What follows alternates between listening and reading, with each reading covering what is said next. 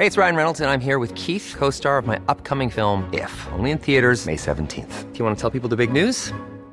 All right, I'll do. Sign up now and you'll get unlimited for $15 a month in six months of Paramount Plus Essential Plan on us. Mintmobile.com slash switch.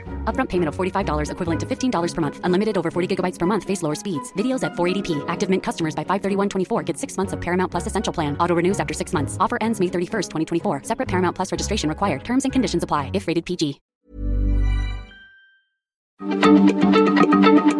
Heraldo Radio, la H se lee, se comparte, se ve y ahora también se escucha.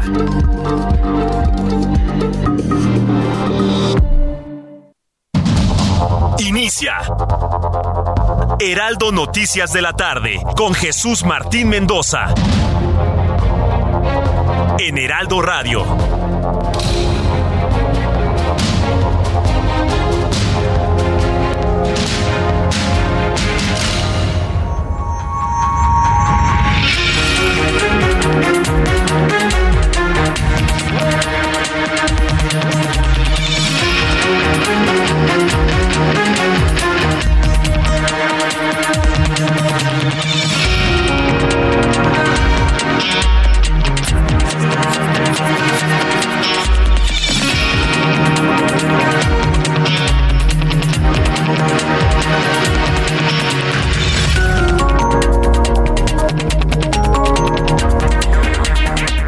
De la tarde en punto, hora del centro de la República Mexicana. Bienvenidos, muy buenas tardes. Iniciamos el Heraldo Radio, correspondiente a este jueves 10 de agosto de 2023. Llueve con intensidad en el centro de la República Mexicana, de manera concreta en la Ciudad de México. También tenemos precipitaciones en la zona sur y poniente de la República Mexicana, la zona occidente del país. Bueno, pues tenemos la temporada de lluvias completamente declarada en esta parte del país. Me da mucho gusto saludarle a nombre de este gran equipo de profesionales de la información a quienes nos escuchan en todo México, en los Estados Unidos a través de la radio y la televisión. Como siempre le digo, súbale el volumen a su radio, que le tengo la información más importante hasta este momento. Algunos integrantes de los partidos políticos que conforman la Alianza por México o el Frente Amplio por México no han entendido el proyecto. No han entendido que el proyecto es por el país, es por el futuro, no por proyectos personales. ¿Por qué le digo esto? Porque resulta que el PRD pone en pausa la Alianza por México. El PRD tras acusar exclusión política indebida debido a que sus dos aspirantes, Miguel Ángel Mancera y Silvano Aureoles, fueron excluidos del proceso interno, la dirigencia nacional del PRD anunció una pausa en su participación en el Frente Amplio por México, aunque aclaró que no significa su salida de la alianza. O sea, quieren expresar su enojo, pero lo vuelvo a decir, voy a platicar con Jesús Zambrano y se lo voy a decir. ¿Quién les metió esa idea en la cabeza? No es un proyecto personal, entiéndanlo, ni de grupo. Está en juego el futuro de todo el país con este grupo de comunistas violentos que quieren mantenerse en el poder otros seis años. No lo entienden. Está más preocupado Silvano Aureoles. Porque no puedo decir lo mismo de Miguel Ángel Mancera, que se mostró muy abierto, con una gran apertura ayer que lo platicábamos con él. Pero Silvano Aureoles, ahí metiéndole cosas a la cabeza a Jesús Zambrano. Voy a platicar con él ¿eh? sobre ese asunto para que les quede claro que el proyecto es por el futuro de México. Le informo que la Fiscalía del Estado de México confirmó la detención de cuatro mujeres y dos hombres colaboradores del, del bar Black Royce, estar quienes podrían estar vinculados con el deceso del empresario Íñigo Arenas, quien murió, según ya lo informado de manera oficial por la Fiscalía del Estado de México, luego de las pruebas periciales forenses, murió por asfixia mecánica por sofocación inducida en su modalidad de oclusión de vías respiratorias por contenido gástrico con presencia de alcohol y de sustancias químicas.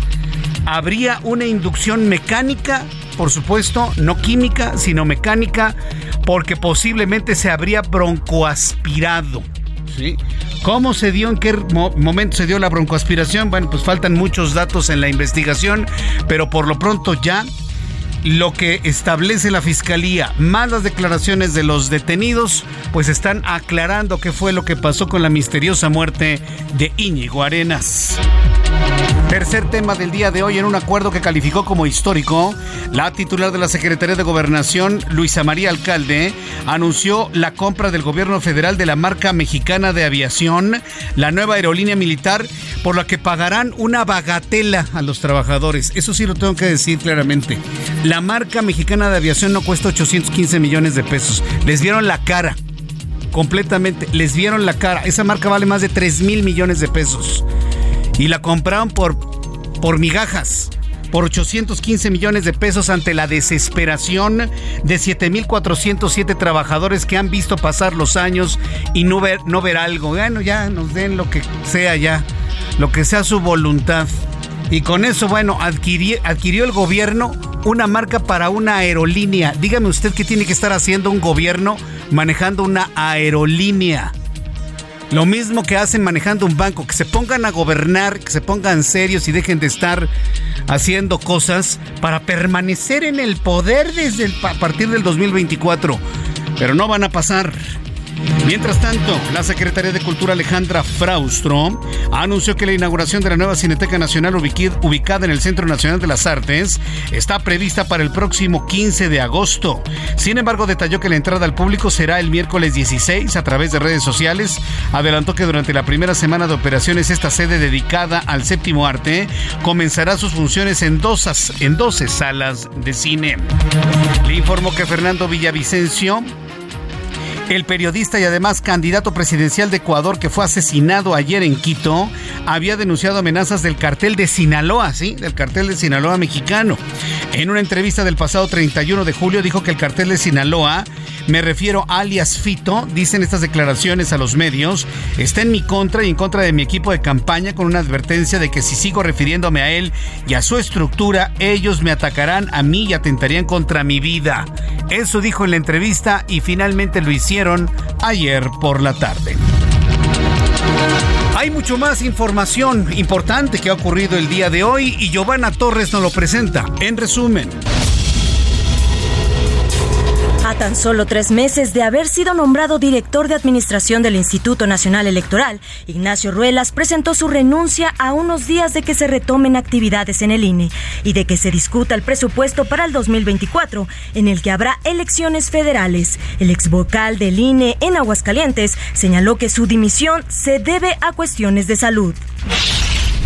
Los aspirantes a la candidatura presidencial del Frente Amplio por México, que fueron rechazados por no cumplir el requisito de firmas válidas de apoyo, tendrán dos vías para inconformarse, audiencia y presentar las quejas que consideren ante el Instituto Nacional Electoral, informó el comité organizador del proceso. La aspirante a coordinar la defensa nacional de la 4T, Claudia Sheinbaum, subrayó que la dirigencia de Morena está definiendo los detalles para la encuesta, que elegirá al abanderado presidencial en 2024. Asimismo, dijo sentirse bien, dado que está arriba en las encuestas. De acuerdo a datos del Coneval, al presentar su medición de, de, pobreza 2022, México redujo en 8.9 millones su número de pobres a un total de 46.8 millones de personas, casi 16% menos que en el 2020. Además, 1.7 millones de personas salieron de la pobreza extrema. Tras cumplimentarse órdenes de aprehensión por el caso de la muerte del empresario Íñigo al interior del Black Royce en Naucalpan, seis personas, cuatro mujeres y dos hombres serán trasladados de la sede central de la Fiscalía General de Justicia del Estado de México al penal de Barrientos en Tlanepantla. Después de la conmoción que causó la muerte de María Fernanda Sánchez en Alemania, se ha, se ha, revelado la autopsia correspondiente. Fue así que se informó que el cuerpo de la estudiante mexicana que perdió la vida a sus 24 años no representa signos de violencia, pues la Embajada de México en Alemania, la que compartió las investigaciones, no se detienen e intentan dar con él o los culpables.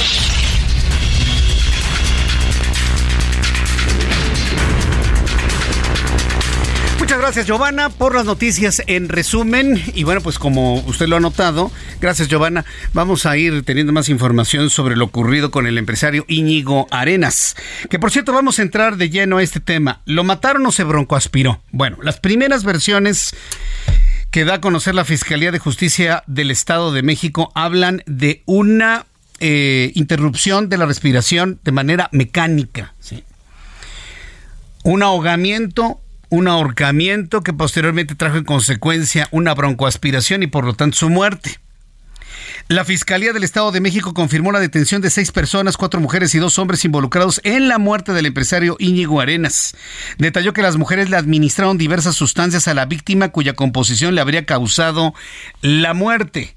Entonces, ¿hubo participación directa? No hubo participación directa. Son las famosas goteras, las que ven a hombres solos, visiblemente adinerados, que les pueden sacar todo el dinero, les ponen gotas para los ojos, los duermen. Atención, chavorrucos, porque hay una gran cantidad de chavorrucos que en la primera oportunidad que están solos, pues se van de, ándele de eso, se, van de fiesta, sí, sí. Usted complete la frase, se van de, ándele, exactamente, de fiesta. Se emborrachan, se van solos. A ver, ponle más hielitos. Oye, eso sonó agua. Así no suena el whisky, perdóname Ángel, pero así no suena el whisky. El, el whisky tiene más espíritu. Sí, no, no inventes. Sí, eso no agua. Ándale. Whisky rebajado de bar de mala muerte, ¿no? Entonces se van. Yo, yo, yo, le quiero decir con un poco de humor a las personas que van a los bares, de verdad cuídense. Ya, y en esta parte, pues ya entramos a la parte seria y preocupante de todo ello. Cuídense. Yo, yo entiendo que hay una gran cantidad de personas jóvenes y no tan jóvenes que en la primera oportunidad dicen de aquí soy y me voy a enfiestar tres, cuatro días ahora que no hay quien me vigile. Pero cuídense, vayan con un buen amigo, vayan con un buen grupo de amigos, no vayan solos. De verdad no vayan solos. Porque hay gente, de verdad, en este país y en muchas partes del mundo, pero en especial en México, que nada más andan viendo a quién le bajan los billetes. Ya sea en un restaurante, ya sea en un bar, ya sea un mesero, ya sea una prostituta, lo que, o prostituto, lo que sea. Nada más están viendo a qué rico le bajan los billetes. Punto. Esa es la verdad. Y yo creo que ya estamos suficientemente grandecitos, los que tenemos ciertos años, para entender lo obvio. ¿Quieren divertirse? Bueno, pues nos vamos cuidando, ¿no? Y nos divertimos un rato. Pero nos, no van solos y, y abandonándose sabiendo esta condición mexicana o es el taxista, o es el mesero, o es el empresario del restaurante, o son las prostitutas, o son los prostitutos, o son los que sean. Van a hacer hasta lo imposible por bajarle su dinero. El reloj, el anillo, la cadena, la billetera, secuestro express, sacar toda la lana del cajero. Por favor, yo creo que ya estamos suficientemente grandes. Y eso es lo que ha sorprendido en este caso. Que conociendo estas cosas, uno de los empresarios más reconocidos, ingeniero, muy querido entre sus amigos y su familia, no haya medido ese peligro. ¿Hacia dónde va a ir la investigación? A acusar a alguien de que lo haya ahorcado, le haya puesto un cojín en la cara, que le hayan puesto gotas, que haya vomitado, se haya broncoaspirado. Todavía el asunto, aún con la explicación de la Fiscalía del Estado de México, está algo extraña y confusa. Vamos con José Ríos, corresponsal del Estado de México, quien nos tiene más detalles de lo que dio a conocer en un comunicado, ¿eh? Ni siquiera se trató de una conferencia de prensa. Adelante, José Ríos, gusto en saludarte. ¿Cómo estás? ¿Qué tal, Jesús Martín? Muy buenas tardes. Te saludo con gusto a ti y a quienes nos escuchan por la señal de Heraldo Radio. Pues sí, como bien comentaba Jesús Martín, fue en un comunicado que la Fiscalía General de Justicia del Estado de México pues dio a conocer los avances de este fallecimiento que ocurrió este domingo, es decir, 72 horas después de que ocurrió esta situación, la Fiscalía Mexiquense apenas está dando los primeros hallazgos de esta investigación. Y bueno, pues hasta el momento ha informado que se ha girado seis órdenes de aprehensión en contra de seis empleados del bar, entre ellas cuatro mujeres, por la probable intervención en la muerte del empresario Íñigo Arenas en este bar conocido como Black Royce en Naucalpan. Entre las detenidas se encuentran Aritzia Nin, Ana Karen, Cecilia y Ana Karen NN, quienes según las indagatorias estuvieron acompañando a la víctima en este lugar. Ellas presuntamente ordenaron diversas bebidas y aparentemente le pudieron haber suministrado sustancias a sus bebidas. Esto fue cuya composición fue motivo de peritaje de las autoridades Hasta el momento, pues lo que ellos han detectado en este lugar, Jesús Martín, auditorio, es que se han localizado recipientes para aplicación de gotas con contenido aún en análisis, así como equipo de grabación, eh, sustancias ilícitas y diversos documentos relacionados con la operación del lugar. Hasta el momento, los peritajes de la Corporación Mexiquense eh, detallan que la víctima falleció por asfixia mecánica por sofocación inducida en su modalidad de oclusión de vías respiratorias por contenido gástrico. Esto con presencia de alcohol y de sustancias químicas de naturaleza controlada. Eh, por otro lado, hay que destacar, Jesús Martín, que eh, la víctima se trasladó de un antro ubicado en la colonia Polanco, en la Ciudad de México, a este lugar, el Black Royce, mediante un taxi a las afueras de esta de este primer antro al que había acudido este empresario. Posteriormente, pues ya fue atendido por estas presuntas este, eh, posibles participantes en este homicidio para posteriormente, pues lamentablemente perder la vida y terminar a las afueras de las inmediaciones de este antro eh, denominado Black Royce. Hasta el momento, Jesús Martín, pues las presuntas acusadas, así como los otros dos de, trabajadores de este lugar, son trasladados al penal de Tarrientos en Plan, en Pantla, para determinar eh, cuáles serán las indagatorias. Hasta el momento, estas personas son investigadas por el delito de homicidio, así que, pues bueno, las investigaciones aún siguen y, como te comentaba, pasaron tres días para que supiéramos a ciencia cierta, después de tantos rumores, después de tanta información a cuentagotas, lo que, pues hasta el momento podemos deducir que pudo ser un crimen por homicidio. Este es el informe que te tengo, Jesús Martín. A ver, sí, e, es que este es el punto importante, porque una broncospiración te puede ocurrir o nos puede ocurrir sin que participe absolutamente nadie, ¿no? Ahí está el contenido gástrico en las vías respiratorias. ¿Pero a qué se refieren con, eh, ¿qué, cómo, explican mecanismo, eh, eh, inducción mecánica o cómo está, cómo dice el, el veredicto? A ver, platícanos asfixia mecánica por sofocación inducida en su modalidad de exclusión de vías respiratorias por contenido gástrico con presencia de alcohol y de sustancias químicas de naturaleza controlada. ¿Y eso en español qué significa? ¿Qué ha dicho la fiscalía? ¿Qué significa eso? ¿Lo ahorcaron? Pues, ¿Le pusieron un cojín en la cara? Digo, pensando en lo mecánico, ¿no? En la asfixia mecánica. Sí, básicamente fue un comunicado incluso de tres cuartillas, Jesús Martín, en donde pues básicamente ellos pues trataron de deslindar toda la situación que está ocurriendo y tanto pues esclarecer las dudas que estuvieron derivando en estos tres días. ¿Establece la posibilidad de que estén involucradas las famosas goteras? ¿O ya establecieron definitivamente que las goteras, que son estas mujeres que envenenan a sus víctimas para bajarles todo lo que puedan, ¿están involucradas las goteras o no?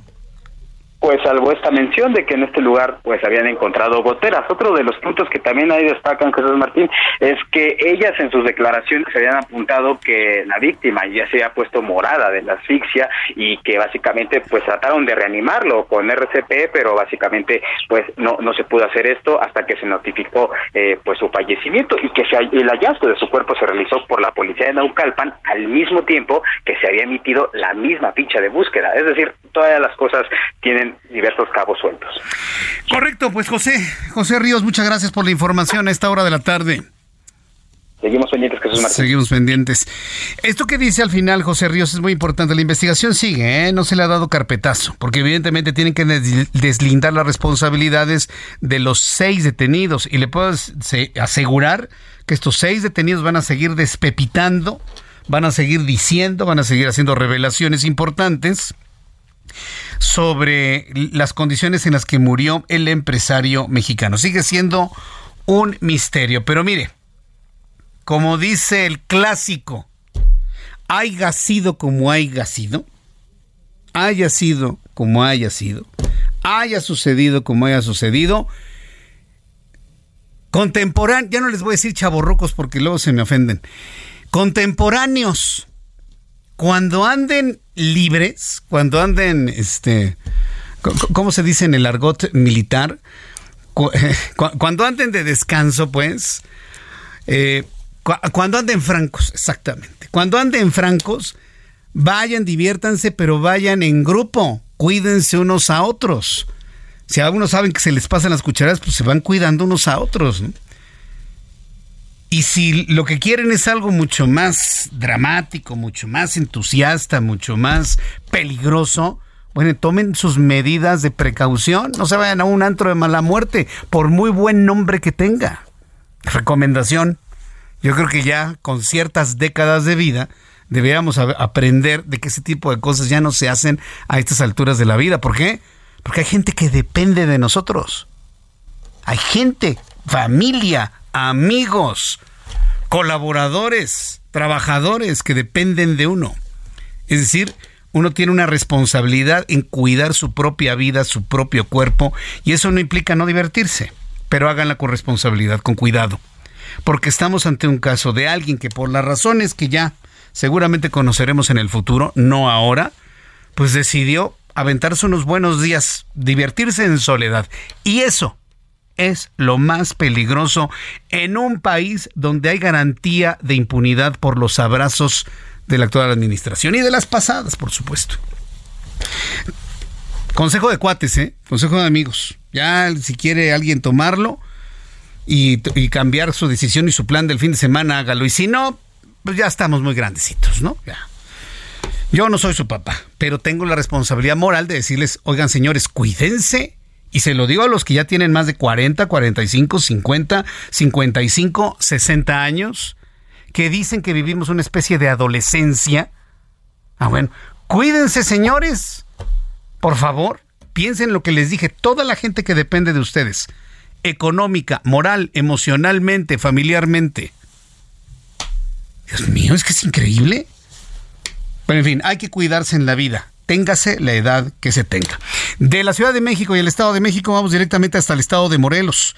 Por considerar que se afectó la independencia del Poder Legislativo, el Congreso de Morelos presentó una controversia constitucional ante la Suprema Corte de Justicia de la Nación, con la que buscará invalidar la detención del fiscal de la entidad, Uriel Carmona. Vamos con Guadalupe Flores hasta la ciudad de Cuernavaca, Morelos, quien nos tiene más detalles de esta defensa legal de los abogados de Uriel Carmona. Adelante, Guadalupe.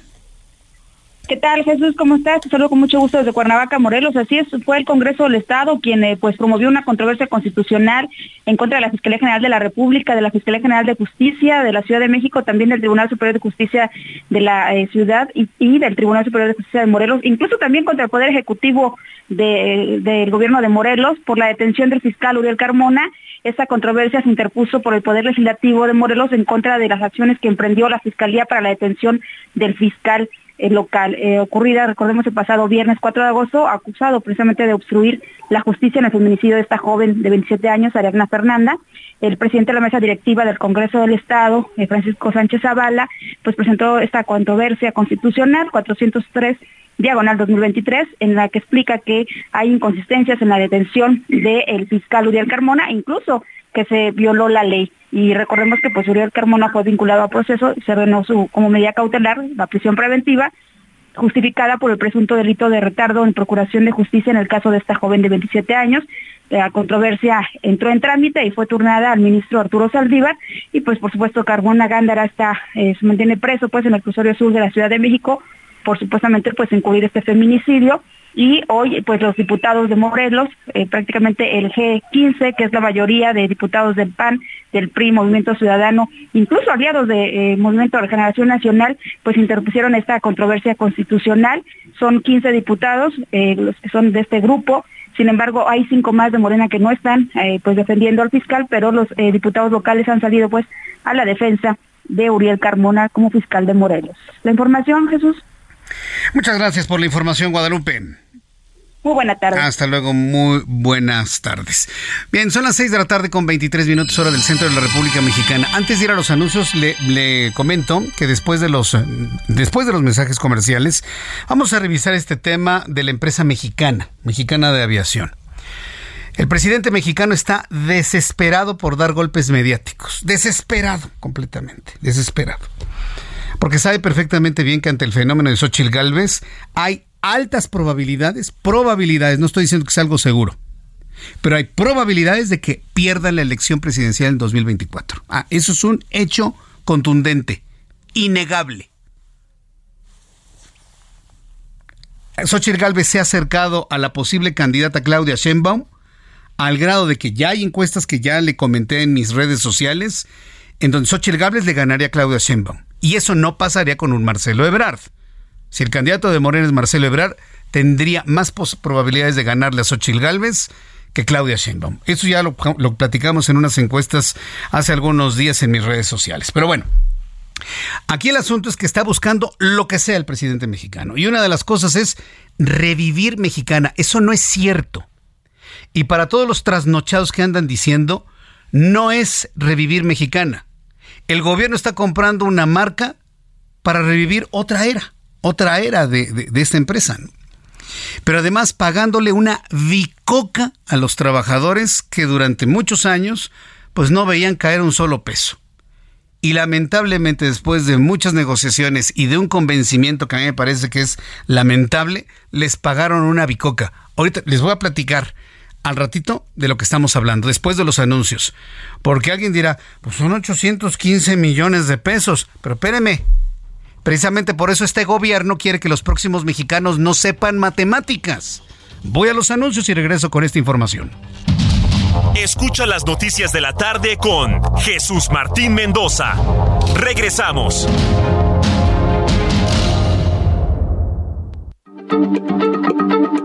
Heraldo Radio, la H se lee, se comparte, se ve y ahora también se escucha.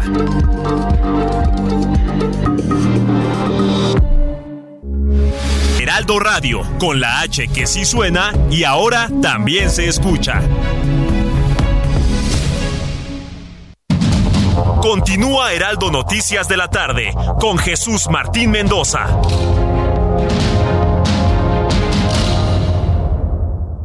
Si cuidamos el mar, aseguramos nuestro futuro. En la Secretaría de Marina trabajamos todos los días en la protección de nuestras costas y mares. Creamos planes de contingencia. Realizamos simulacros y vigilamos constantemente. Con embarcaciones y equipo de última tecnología, contenemos derrames y vertimientos de desechos. Además de recolectar el sargazo de nuestras costas. Ayúdanos. Mantén limpias las playas y reporta cualquier incidente al 800 Marina 1.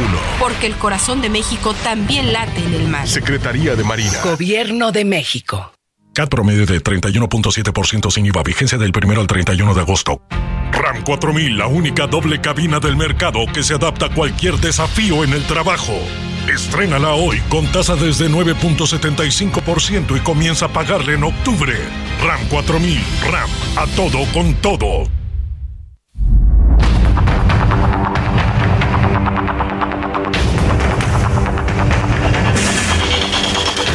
Las 6 de la tarde con 31. Las 6 de la tarde con 31 minutos, hora del centro de la República Mexicana. Continuamos con toda la información en el Heraldo Radio. Bueno, pues hoy se dio una noticia en la conferencia matutina sobre la adquisición que hizo el gobierno mexicano del branding, hay que llamarlo de esa manera, de Mexicana de Aviación. Para las personas que piensan que ay, va a revivir Mexicana con todos sus aviones, hoy me tocó ver eh, un mensaje de Twitter de alguien, no voy a decir su nombre porque no le voy a hacer publicidad, que asegura que este presidente le deja a México una aerolínea. Es una mentira. Y pone una fotografía de cómo se veían los hangares de Mexicana en el pasado. El gobierno compró la marca mexicana, pero no tiene aviones. Tiene uno que otro avión del, de la Fuerza Aérea Mexicana. No tiene un capital social absolutamente ninguno. Prometen dar boletos de avión más baratos entre el 20 y el 30 y hasta el 40% más baratos. ¿Sabe cómo se llama eso? Se llama dumping comercial. Aquí y en China. ¿Por qué los pueden dar más baratos? Porque atrás de la empresa está todo el erario de los impuestos de los mexicanos. Pues por eso, presupuesto del ejército, pero a ver, si alguien pensaba que llega mexicano con una gran flota de aviones, es, es un petardazo mediático. Compraron una marca, un branding y no tienen aviones. Ni siquiera las aerolíneas, muchas aerolíneas rentan los aviones. Es un asunto de seguridad, no van a transportar papas, transportan vidas humanas. Requieren personal específico, eh, calificado, mecánicos, es decir, en mantener aviones se nos va a ir el dinero de nuestros impuestos? Esa es pregunta. El gobierno no está para administrar empresas. El gobierno está para administrar los recursos de los mexicanos para tener infraestructura y servicios necesarios. El presidente es un administrador, no es un reyesuelo. Es un administrador y está ahí para administrar los recursos de México, no para estar haciendo empresas. Pero bueno, ya está. Lo decidieron, ahí está, finalmente compraron el dinero sin preguntarnos si estábamos de acuerdo en que se comprara con el dinero de nuestros impuestos, porque no lo compró López Obrador de su dinero, lo compró con el dinero de nuestros impuestos. En beneficio de 7.407 trabajadores, compra el branding, la marca, nada más de Mexicana de Aviación y alguno que otro edificio por ahí. Por un monto de 815 millones de pesos. Y obviamente, pues el grueso de la población dice, ¡ay! No, pues qué gran operación, qué gran cosa. Espérenme, compró la marca del branding por una bicoca. Y los trabajadores de Mexicana que han estado durante muchos años esperando justicia para que se les liquide conforme a ley, conforme a lo que merecen, hombres y mujeres que tenían 5, 10, 15, 20, 30 años trabajando en la empresa. Algunas personas esperaban liquidaciones o tenían derecho a liquidaciones de varios millones de pesos. Ellos y sus familias, millones de pesos. ¿Por qué cree que el gobierno mexicano no quiere que los niños aprendan matemáticas? Para que no sepan dividir 815 millones entre 7.407 trabajadores. ¿Sabe cuánto le va a tocar a cada uno? 100 mil 10 pesos. 100 mil 10 pesos. Yo sé que hay muchas familias en México que los 100 mil pesos no los van a ver nunca. Pero un trabajador de una empresa de aeronavegación como fue mexicana, un piloto, un copiloto, sobrecargos que entregaron su vida durante 20 años y que les den de liquidación 100 mil pesos, y obviamente me van a decir, no, pues que de otra manera no les hubieran dado nada, pero hubiera continuado su lucha. Hubiera continuado su lucha. Malbarataron la empresa, la marca, pienso yo. Y le estoy dando una división directa, ¿eh? Aquí todavía faltan los gastos, cuándo va a caer el dinero, si se los pagan al goteo, mes con mes, mil chanchullos que seguramente les van a hacer con el dinero. Y se van a quejar, y es que no ha caído el dinero. 100 mil pesos para personas que trabajaron décadas de su vida. Entonces, que no le vengan, que no nos vengan con que, uy, qué gran operación y qué gran justicia para los trabajadores de Mexicana de Aviación. Eso no es cierto. Y nada más tuve que hacer una muy sencilla división para entenderlo.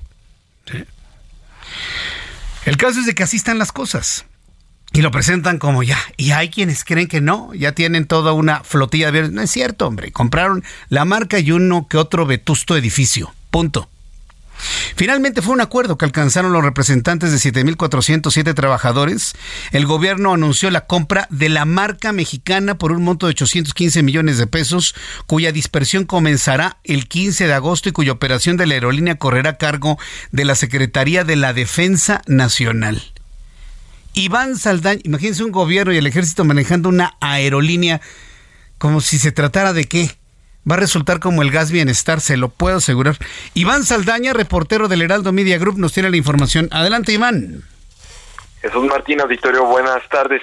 Sí, en el marco de este anuncio que se hizo hoy en la conferencia mañanera en Palacio Nacional, pues también se habló lo que decías en un principio, que los vuelos de Mexicana de Aviación la nueva aerolínea del Estado mexicano, así lo llamaron, costará entre 18 y 20% menos los boletos que el de las aerolíneas que van a ofrecer o que ofrecen las aerolíneas privadas. Y dijo eh, tanto el presidente López Obrador como el general Luis Crescencio Sandoval, titular de la Sedena, que no va a haber necesidad de que pues hayan, se inyecten subsidios públicos para que se garanticen estos precios en los boletos de los vuelos.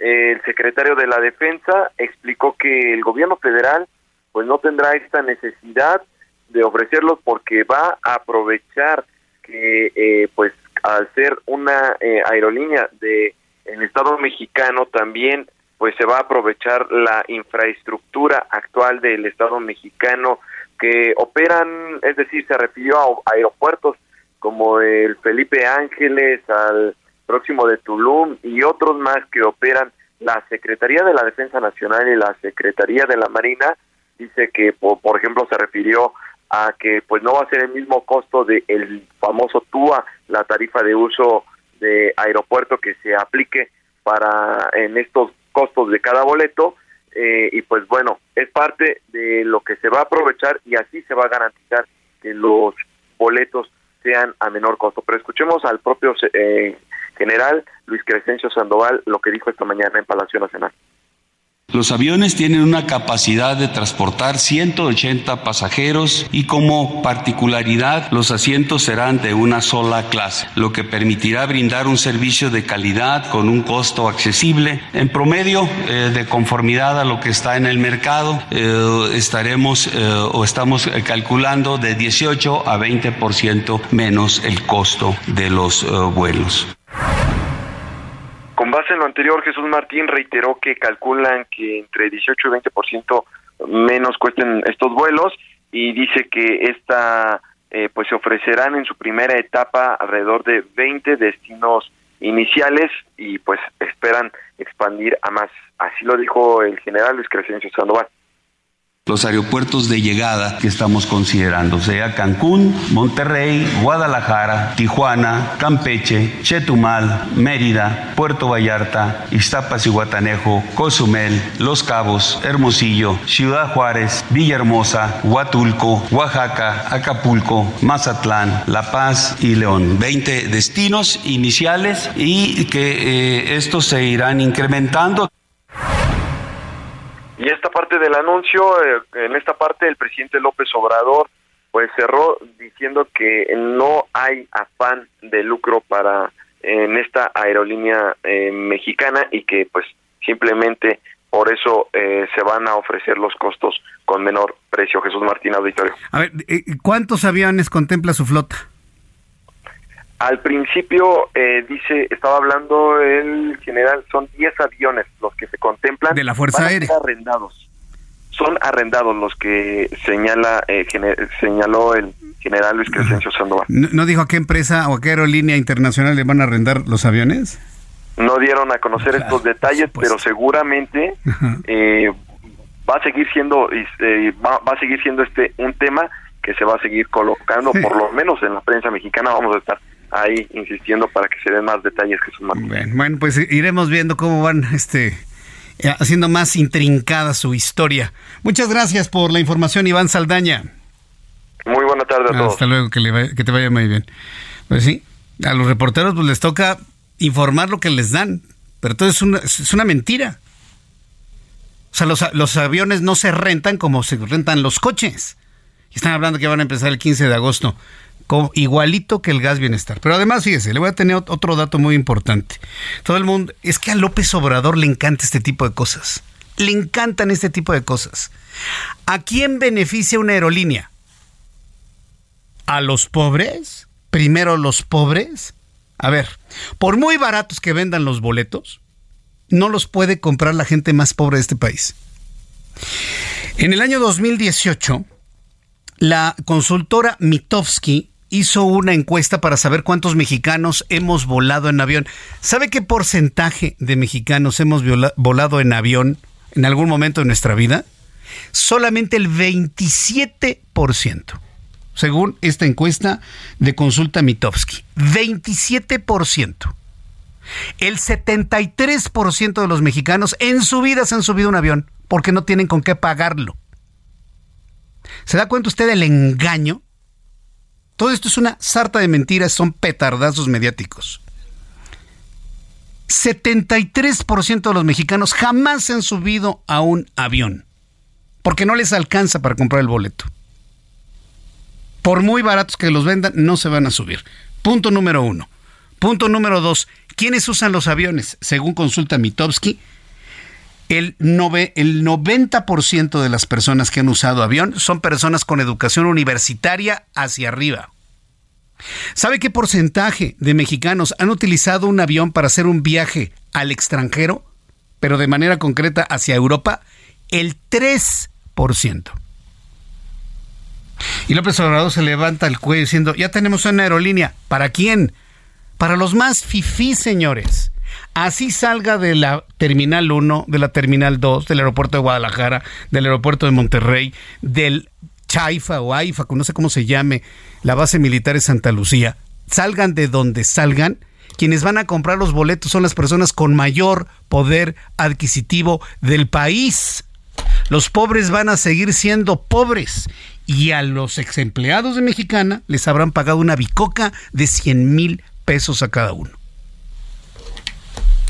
No cuesta tanto trabajo pensar las cosas. No cuesta tanto trabajo pensar las cosas. Entonces, bueno, eso, es importante que lo sepan.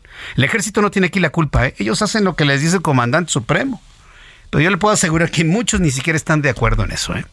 Los integran, nuestros buenos amigos de, las fuerza, de la Fuerza Aérea Mexicana. Cheque estos datos que le estoy compartiendo. ¿Y por qué le decía que a esto le encanta a López Obrador? Porque cuando él fue jefe de gobierno, ¿sabe lo que hizo? Inauguró los segundos pisos. Yo me acuerdo claramente, hasta un buen amigo estuvo en la inauguración del, del primer segundo piso. ¿Y sabe lo que hizo? Convocó a la gente más pobre de la Ciudad de México que nunca se han podido comprar un automóvil a caminar el segundo piso. Caminarlo. Y al día siguiente circulaban autos de personas que sí podían comprar un automóvil. Le encantan este tipo de cosas. Y lo de Mexicana es exactamente lo mismo. Que tiene una flota de 10 aviones y hablaron como de 20 destinos. Por el amor de Dios, pongámosle un poquito de, lógica a las cosas. Lo tengo que aclarar porque yo no me puedo quedar con esta historia que tiene tantos huecos, porque entonces me vuelvo cómplice de lo mismo. Tengo que aclararle estos puntos. ¿Cuánto le tocó a los trabajadores? ¿Cuánto están pagando? Ese branding no cuesta 815 millones de pesos. Vale al menos cinco veces más. Al menos. ¿Y a quién va a beneficiar la aerolínea? ¿A los más pobres? Perdónenme, pero no es cierto. Beneficia a las clases más acomodadas, más pudientes y con mayor poder adquisitivo que tienen dinero para comprar un boleto de avión para ir a Acapulco, para ir a Tijuana, para ir a Monterrey, para ir a Guadalajara, para ir a Cancún o a donde gusten a hacer turismo. Así o más claro. Son las 6 de la tarde con 45 minutos hora del centro de la República Mexicana. Vamos con a la siguiente entrevista que le tengo el día de hoy. Le, informé al principio, a mí en lo personal me sorprendió que se hable de una pausa, que se hable de una pausa dentro del Frente Amplio por México, pero sin salirse del Frente Amplio por México porque pues de alguna manera el Partido de la Revolución Democrática se siente agraviado por la exclusión de sus dos opciones, que eran Silvano Aureoles y el senador Miguel Ángel Mancera. En la línea telefónica, Jesús Zambrano, dirigente nacional del PRD. Tocayo, ahora sí, me dejaste sorprendido. Bienvenido, muy buenas tardes, Tocayo. Gracias, Tocayo, eh, Martín. Eh, pues uh, buenas tardes, de luego con el gusto de saludarte y a tus órdenes como siempre, pues uh, a ver qué pasó, justamente Tocayo, con todo esto. Juicio, a nuestro juicio, eh, Jesús Tocayo, mmm, no se quedaron claras las cosas eh, ayer por la tarde en la decisión que tomaron después de que Silvano Aureoles traía cerca de 300 mil firmas eh, que habían subido al sistema eh, de la plataforma tecnológica que se había creado. Mancera traía cerca de 200 mil y luego de repente, pues, eh, por criterios nuevos, por cierto, uno de ellos que, no nos entender que tiene que ver con el manejo de las fotos con las que se acreditaban las personas que estaban enlistadas.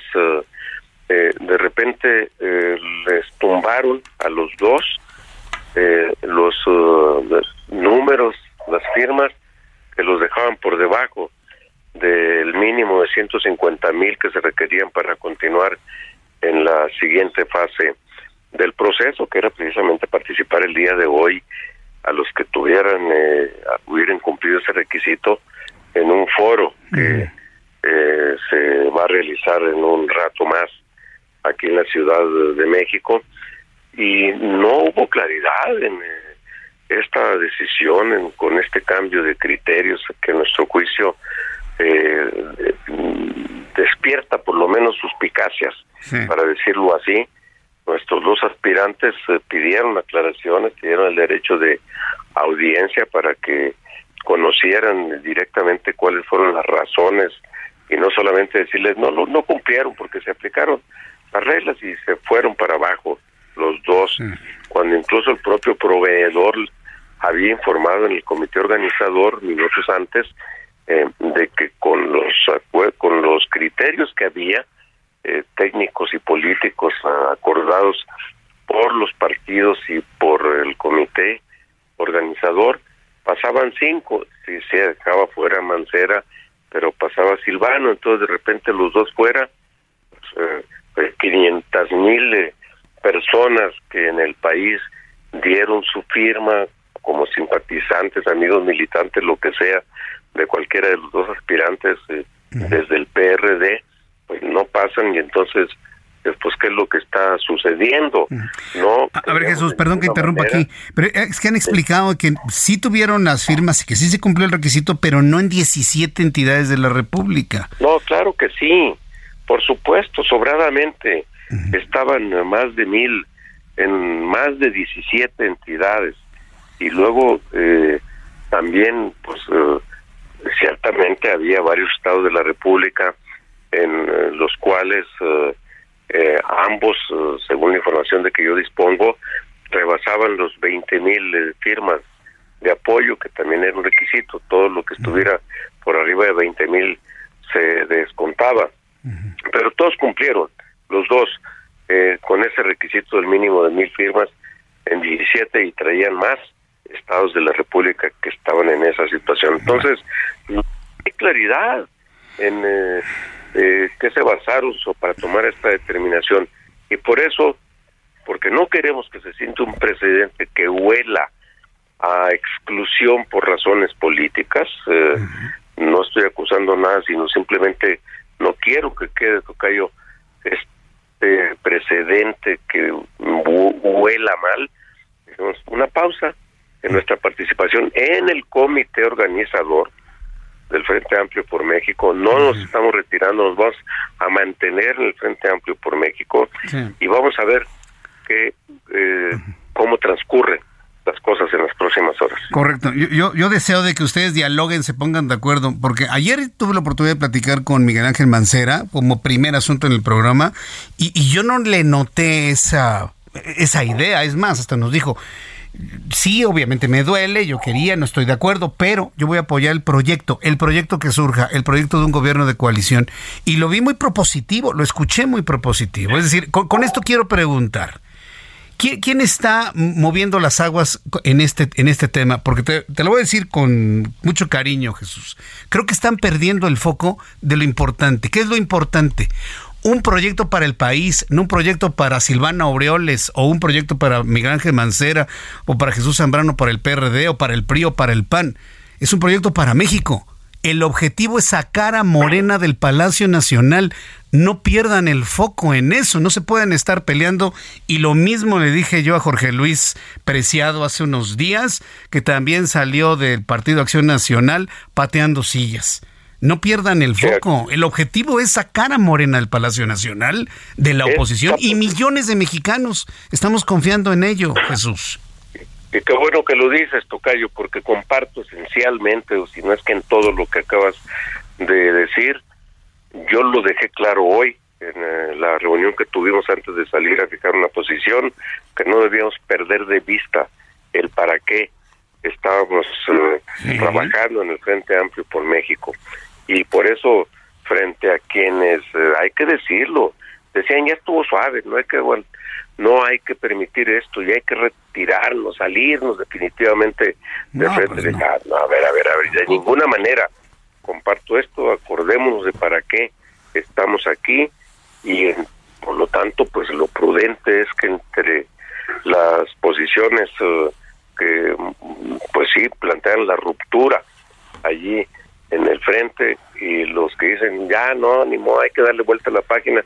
Es una pausa, que se aclare todo eso, porque la participación de la militancia del PRD que se movió en todo el país, eh, Tocayo, los 500 mil que aportaron su firma, de la manera en que lo hayan hecho, a lo mejor con inconsistencias, pero es mejor que se aclare, que se deje todo transparente y por eso dijimos nos mantenemos y subrayo aquí nos mantenemos en el frente. Por supuesto que nos mantenemos en el frente.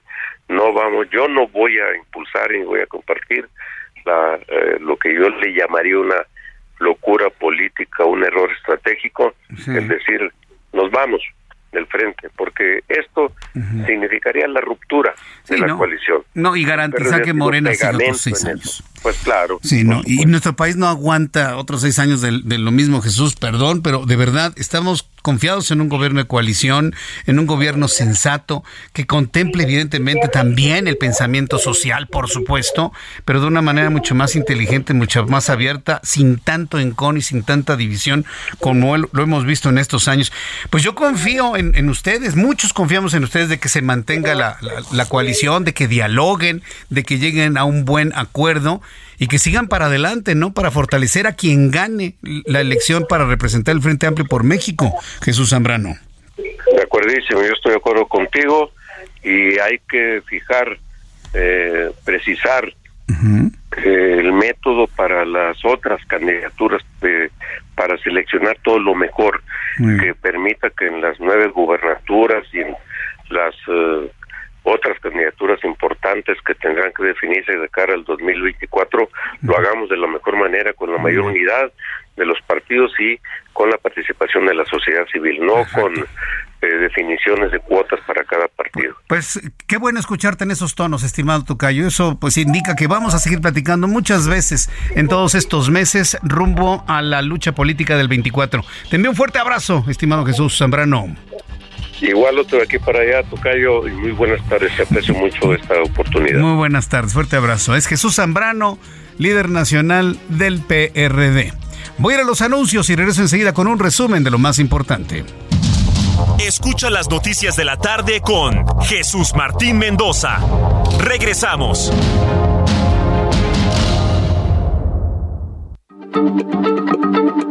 Heraldo Radio, la H se lee, se comparte, se ve y ahora también se escucha.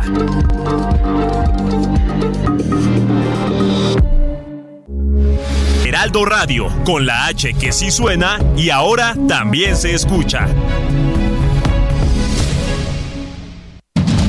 Continúa Heraldo Noticias de la tarde con Jesús Martín Mendoza.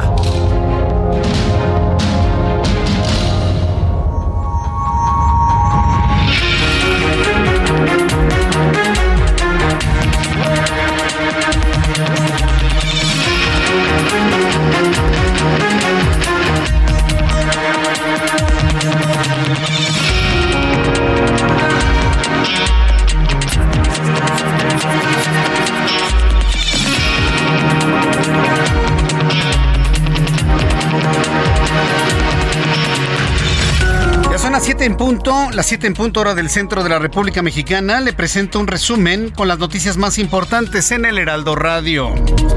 Por considerar que se afectó la independencia del Poder Legislativo, el Congreso de Morelos presentó una controversia constitucional ante la Suprema Corte de Justicia de la Nación, con la que buscará invalidar la detención del otrora fiscal de la entidad, Uriel Carmona.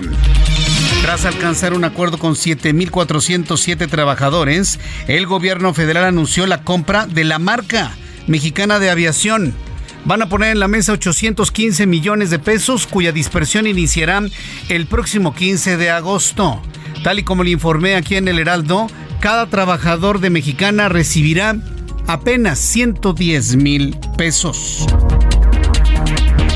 En Michoacán, el alcalde de Morena, David Melgoza Montañez, presidente municipal de Tangancícuaro, es acusado de habitantes de haber asesinado con arma de fuego a dos perros. Y bueno, pues evidentemente le están preguntando, lo están buscando. Más adelante con Chalver Lucio, nuestra corresponsal en Morelia, Michoacán, le tendré todos los detalles. El presidente nacional del PRD, Jesús Zambrano, anunció que su partido pausará su participación en el comité organizador del Frente Amplio por México. Lo aclaró en entrevista. Esto significa que no se salen de la, de la coalición, no se salen del Frente Amplio. Es más, nos dijo en entrevista hace unos minutos que él no está de acuerdo en salirse, que porque él comparte efectivamente el objetivo fundamental principal de ir en alianza que significa ganar al movimiento de regeneración nacional y conformar un gran gobierno de coalición. Más adelante le voy a presentar algún aspecto de esta entrevista aquí en el Heraldo Radio. Claudia Sheinbaum habló sobre el proceso de selección del candidato presidencial del Frente Amplio y criticó lo que consideró falta de transparencia del proceso del Frente Opositor al señalar que revisaron más de dos millones de firmas. Ella dice que en un día sin embargo, bueno, pues las respuestas ahí están por parte del Frente Amplio por México. En más noticias en este resumen, le informo aquí en el Heraldo Radio que de acuerdo con la más reciente actualización del Registro Nacional de Personas Desaparecidas y No Localizadas, Jalisco, sorpréndase, Jalisco es la entidad con el mayor número de casos activos en el país con 14.873 personas no ubicadas con paradero desconocido, seguido por Tamaulipas con 12.999 personas y el Estado de México, en donde no aparecen 11.608 seres humanos. En León, Guanajuato, fue grabado un intento de asalto que terminó en asesinato. La víctima fue una joven mujer que caminaba por la calle este jueves cuando fue atacada por un hombre que al resistirse al asalto la apuñaló y le causó la muerte. Ah, pero no pasa nada. Los índices de violencia van a la baja, los feminicidios van a la baja. Como nunca habíamos tenido un país en paz, pero siguen matando a la gente en la calle. Le tendré más detalles de lo que ocurrió en León, Guanajuato, más adelante. Representantes de diversos colectivos indígenas se manifestaron frente a la Secretaría de Gobernación, donde exigieron al gobierno federal una reforma constitucional. Fíjese, a unos cuantos días del Día de los Pueblos Indígenas, los indígenas no están contentos con el gobierno de López Obrador. Hoy estuvieron en la Secretaría de Gobernación exigiendo al gobierno federal una reforma constitucional para los pueblos originarios que reconozca todas sus estructuras, todos sus usos y todas sus costumbres. Dos personas muertas y 30 heridas, 15 días de gravedad fue el saldo que dejó la volcadura de un autobús de pasajeros sobre la carretera México-Tampico a la altura del municipio de Huejutla, por lo que la Procuraduría de Hidalgo abrió una carpeta de investigación para determinar las causas del percance. El presidente de Ecuador, Guillermo Lazo, decretó tres días de luto nacional por el asesinato del candidato presidencial y periodista Fernando Villavicencio, asesinado por sicarios la tarde de, ayer luego de un mitin. El mandatario dispuso el estado de excepción en todo el país por 60 días y ha ordenado el despliegue de las Fuerzas Armadas para garantizar las elecciones del próximo 20 de agosto. El secretario general de la Organización de las Naciones Unidas, Antonio Guterres, condenó el asesinato del candidato a la presidencia de Ecuador, Fernando Villavicencio, ocurrido la tarde de ayer miércoles y dijo que un ataque de ese tipo representa una grave amenaza a la democracia de cualquier país. La oficina del fiscal especial Jack Smith pidió este jueves que el juicio al expresidente de Estados Unidos Donald Trump por su presunta injerencia en las elecciones de 2020 comience el 2 de enero de 2024, cuatro días antes del tercer aniversario del asalto al Capitolio. Ah, qué casualidad, ¿no? Y prácticamente ya en el arranque de las campañas electorales en los Estados Unidos. A ver, señores, Jack Smith, nada más le estás haciendo el caldo gordo a Donald Trump. Él lo va a utilizar todo eso como acto de campaña pero siguen sin entender la forma en la que hace las cosas Donald Trump. Alicia Bárcena, titular de la Secretaría de Relaciones Exteriores, expresó a Anthony Blinken, el secretario de Estado de los Estados Unidos, la preocupación de México por la colocación de boyas alambradas en el río Bravo con, como medida antiinmigrante por parte de Texas. Además, agradeció porque el Departamento de Justicia interpuso una demanda contra el gobierno de Texas porque es una situación muy delicada y mayor parte de las boyas están del lado mexicano. Por cierto, quiero hacerle una cordial invitación a que el día de hoy sintonice el canal 8.1 Heraldo Televisión en punto de las 9 de la noche. Mi compañero Javier Solórzano le va a presentar una entrevista exclusiva con Alicia Bárcena secretaria de Relaciones Exteriores.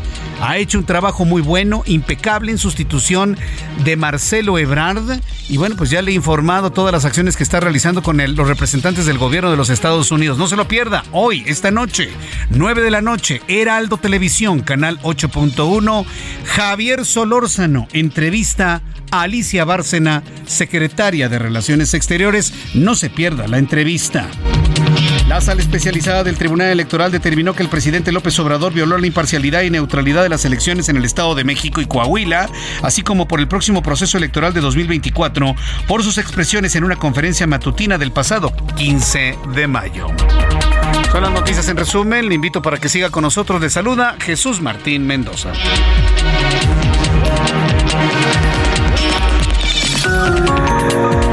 Las 7 con 8, 7 8, tiempo del centro de México.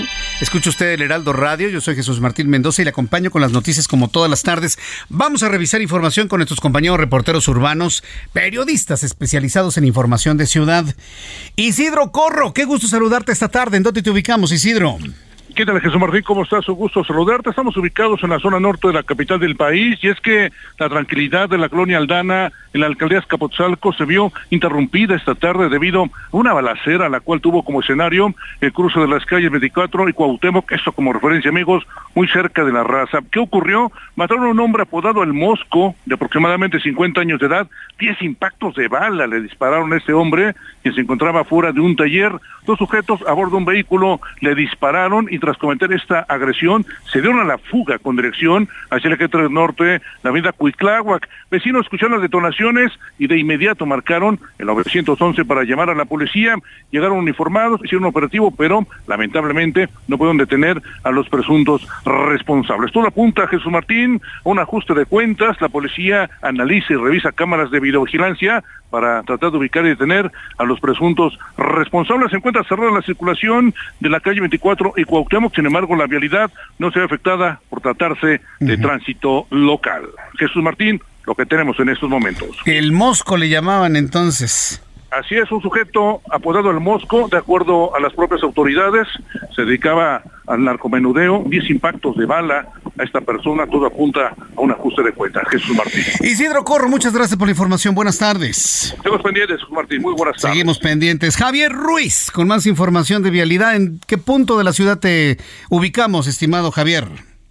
En la zona centro Jesús Martínez, nuevamente médicos de diferentes hospitales salen a manifestarse. En esta ocasión han llegado hasta la calle de Luciano Carranza y la avenida José María Pino La misma exigencia, Jesús Martín, pacificación y un mejor salario que fueron prometidos en la pandemia. Al momento son un grupo de aproximadamente 200 eh, trabajadores de la salud se encuentran cerrando pues este club tan importante y es por ello que también han llegado ya elementos de la Secretaría de Seguridad Ciudadana, personal metropolitano Jesús Martín con algunos escudos pues alerta en caso de que estas personas deseen llegar hacia el primer cuadro de la capital, hacia el Zócalo, avenidas como 20 de noviembre, se encuentran cerradas a la circulación a partir de República de Uruguay, la calle de Venustiano Carranza, también la avenida José María Pérez Hay que evitar este punto de preferencia utilizar el eje central Lázaro Cárdenas. De momento, Jesús Martín, es Muchas gracias por esta información, Javier Ruiz. Hasta luego. Hasta luego, que te vea muy bien. Bueno, pues todo enconado, ¿no? Estas manifestaciones, estas marchas, eh, plantones que tenemos, del cual le tendré un seguimiento con nuestro compañero Javier Ruiz. Son las 7 con 11, las 7 con 11 hora del centro de la República Mexicana. Vamos a revisar todo lo que tenemos en materia de economía y finanzas con Héctor Vieira. La Bolsa Mexicana de Valores cerró la sesión de este jueves con un retroceso del 0.61%, equivalente a 331.71 puntos, con lo que el índice de precios y cotizaciones, su principal indicador, se ubicó en 53.889.03 unidades en una jornada marcada por datos económicos en Estados Unidos y el anuncio de política monetaria del Banco de México. En Estados Unidos, Wall Street cerró con ganancias generalizadas, ya que el Dow Jones avanzó 0.15% para llegar a 35.176.15 unidades. Por su parte, el Standard Poor's sumó 0.03%, ubicándose en 4.468.83 unidades, y el Nasdaq ganó 0.79% para cerrar en 13.737.99 unidades. En el mercado cambiario el peso mexicano se apreció 0.14% frente al dólar estadounidense y cerró en 16 pesos con 54 centavos a la compra y 17 pesos con 4 centavos a la venta en ventanilla. El euro cerró en 18 pesos con 16 centavos a la compra y 18 pesos con 80 centavos a la venta. El Bitcoin tuvo una caída en su valor del 2.82% para ubicarse en 29.435.60 dólares por unidad, equivalente a 503.872 pesos mexicanos con 71 centavos. La Junta de Gobierno del Banco de México decidió por unanimidad mantener la tasa de interés interbancaria por tercera vez consecutiva en el 11.25%, el nivel más alto de su historia, aunque advirtió que prevalece un panorama inflacionario complicado e incierto con riesgos al alza. La Oficina de Estadísticas Laborales de Estados Unidos anunció que en julio la inflación se ubicó en el 3.2%, un repunte de 0.2 puntos con respecto al mes previo y que representa su primera alza desde junio de 2022, tras el aumento en la tasa de referencia de la Reserva Federal. De acuerdo con el Consejo Nacional de Evaluación de la Política de Desarrollo Social Coneval, entre 2018 y 2022 un total de 8.9 millones de personas salieron del umbral de pobreza multidimensional. Sin embargo, la población en situación de pobreza extrema aumentó de 8.7 a 9.1 millones en el mismo periodo. Informó para las noticias de la tarde Héctor Vieira. Muchas gracias Héctor Vieira por la información de economía y finanzas. Ya son en este momento las 7.13 las 7 con 13 horas del centro de la República Mexicana. En León, Guanajuato, como ya le informaba en nuestro resumen de noticias, fue grabado el intento de asalto a una joven mujer que lamentablemente terminó en su muerte. Nuestra compañera Gabriela Montejano, corresponsal del Heraldo Media Group en León, Guanajuato, nos tiene más información. Adelante, Gabriela. Muy buenas tardes. Hola, ¿qué tal? Muy buenas tardes. Pues sí, una mujer de 38 años de edad, identificada como Milagros, murió esta mañana de jueves víctima de una agresión a puñaladas en la que se presume el responsable eh, fue su expareja. Aunque en el video de la agresión se escucha que ella dice que no, no, no tiene nada que, de alguna pertenencia, la Secretaría de Seguridad de León informó que se trata de un crimen personal y no de un asalto como de manera inicial se señaló. Los hechos se registraron en la calle Lago de Zumpango, casi esquina con Lago Alberto, en la colonia Granada a las 6.33 de la mañana. Se supo eh, que en el lugar de los hechos que Milagro salió de su vivienda y caminó en dirección a la tienda de autoservicio donde laboraba en el Boulevard Paseo de los Insurgentes. Apenas había caminado media cuadra cuando el agresor comenzó a perseguirla. Ella se da cuenta y apretó el paso, pero el agresor con cuchillo en mano le dio alcance y comenzó a agredirla. En este video que ha circulado en las redes sociales fue registrado por cámaras de una casa el momento eh, de la agresión. El sujeto que traía una playera de color fosforescente le asestó al menos cinco puñaladas en el, hecho, en el pecho y en el corazón, huyendo enseguida y dejando a la, a la joven desangrándose. Posteriormente, pues ella perdió la vida. Te comento que hace apenas unos minutos el secretario de Seguridad eh, de León envió un mensaje, un audio en donde pide a la ciudadanía localizar a este hombre eh, para poder hacer justicia a Milagros, su familia pues ha manifestado la necesidad de capturar a este sujeto. Esto es lo que sucede en este momento en Guanajuato. Muchas gracias por la información. Gracias. Buenas tardes. Hasta luego, muy buenas tardes. Es nuestra corresponsal, es nuestra corresponsal en Guanajuato. Es que de verdad, qué impotencia. Usted que escucha las noticias en la radio y que se lo comparto en este momento, es de verdad de una gran impotencia. El video está en, las redes sociales, pero mire, yo no le voy a recomendar ningún sitio para que lo vea. No lo vea, no lo vea, de verdad. Para que luego vengan las autoridades mexicanas a decirnos, la delincuencia va a la baja cada vez hay menos feminicidios. Lo hemos logrado como nunca la delincuencia va a la baja. El presidente de México sabe que su sexenio pasará la historia como el más sangriento de toda la historia de México. Punto. Por razones pasionales, maritales, de drogas, de distribución de las mismas, narcomenudeo, venganzas, odios, envidias lo que usted me diga. Está la sociedad enfrentada, enconada, está dividida. Y luego que nos vean con esos números alegres. Es increíble, verdaderamente. Esto es parte de todo. ¿eh? Esto que ocurrió en León, Guanajuato, es parte de lo mismo. ¿Por qué hace esto ese sujeto? Porque pues tiene garantía de impunidad, de que no lo pueden atrapar, no lo pueden violentar, le tienen que dar abrazos y no balazos. Por eso algunos se envalentonan y hacen lo que hacen. Pero pues, no sé, yo, no sé si impericia, no entienden esa lógica mexicana de hacer las cosas, o sabedores de que eso va a ocurrir, lo impulsan. Eso sería verdaderamente monstruoso, por decir un, un calificativo suavecito. Monstruoso. Pero en fin, esto sí es verdaderamente doloroso. Era su cumpleaños. Pobre chava. Pobre muchacha, de verdad. ¿eh? Ojalá y atrapen ese tipo. Así como atraparon al golpeador del muchacho de 15 años en San Luis Potosí, esperemos que este tipo lo agarren, lo atrapen, porque su, iba a decir sujeta, pero su rostro finalmente está en estas cámaras de video y va a ser realmente fácil para encontrarlo.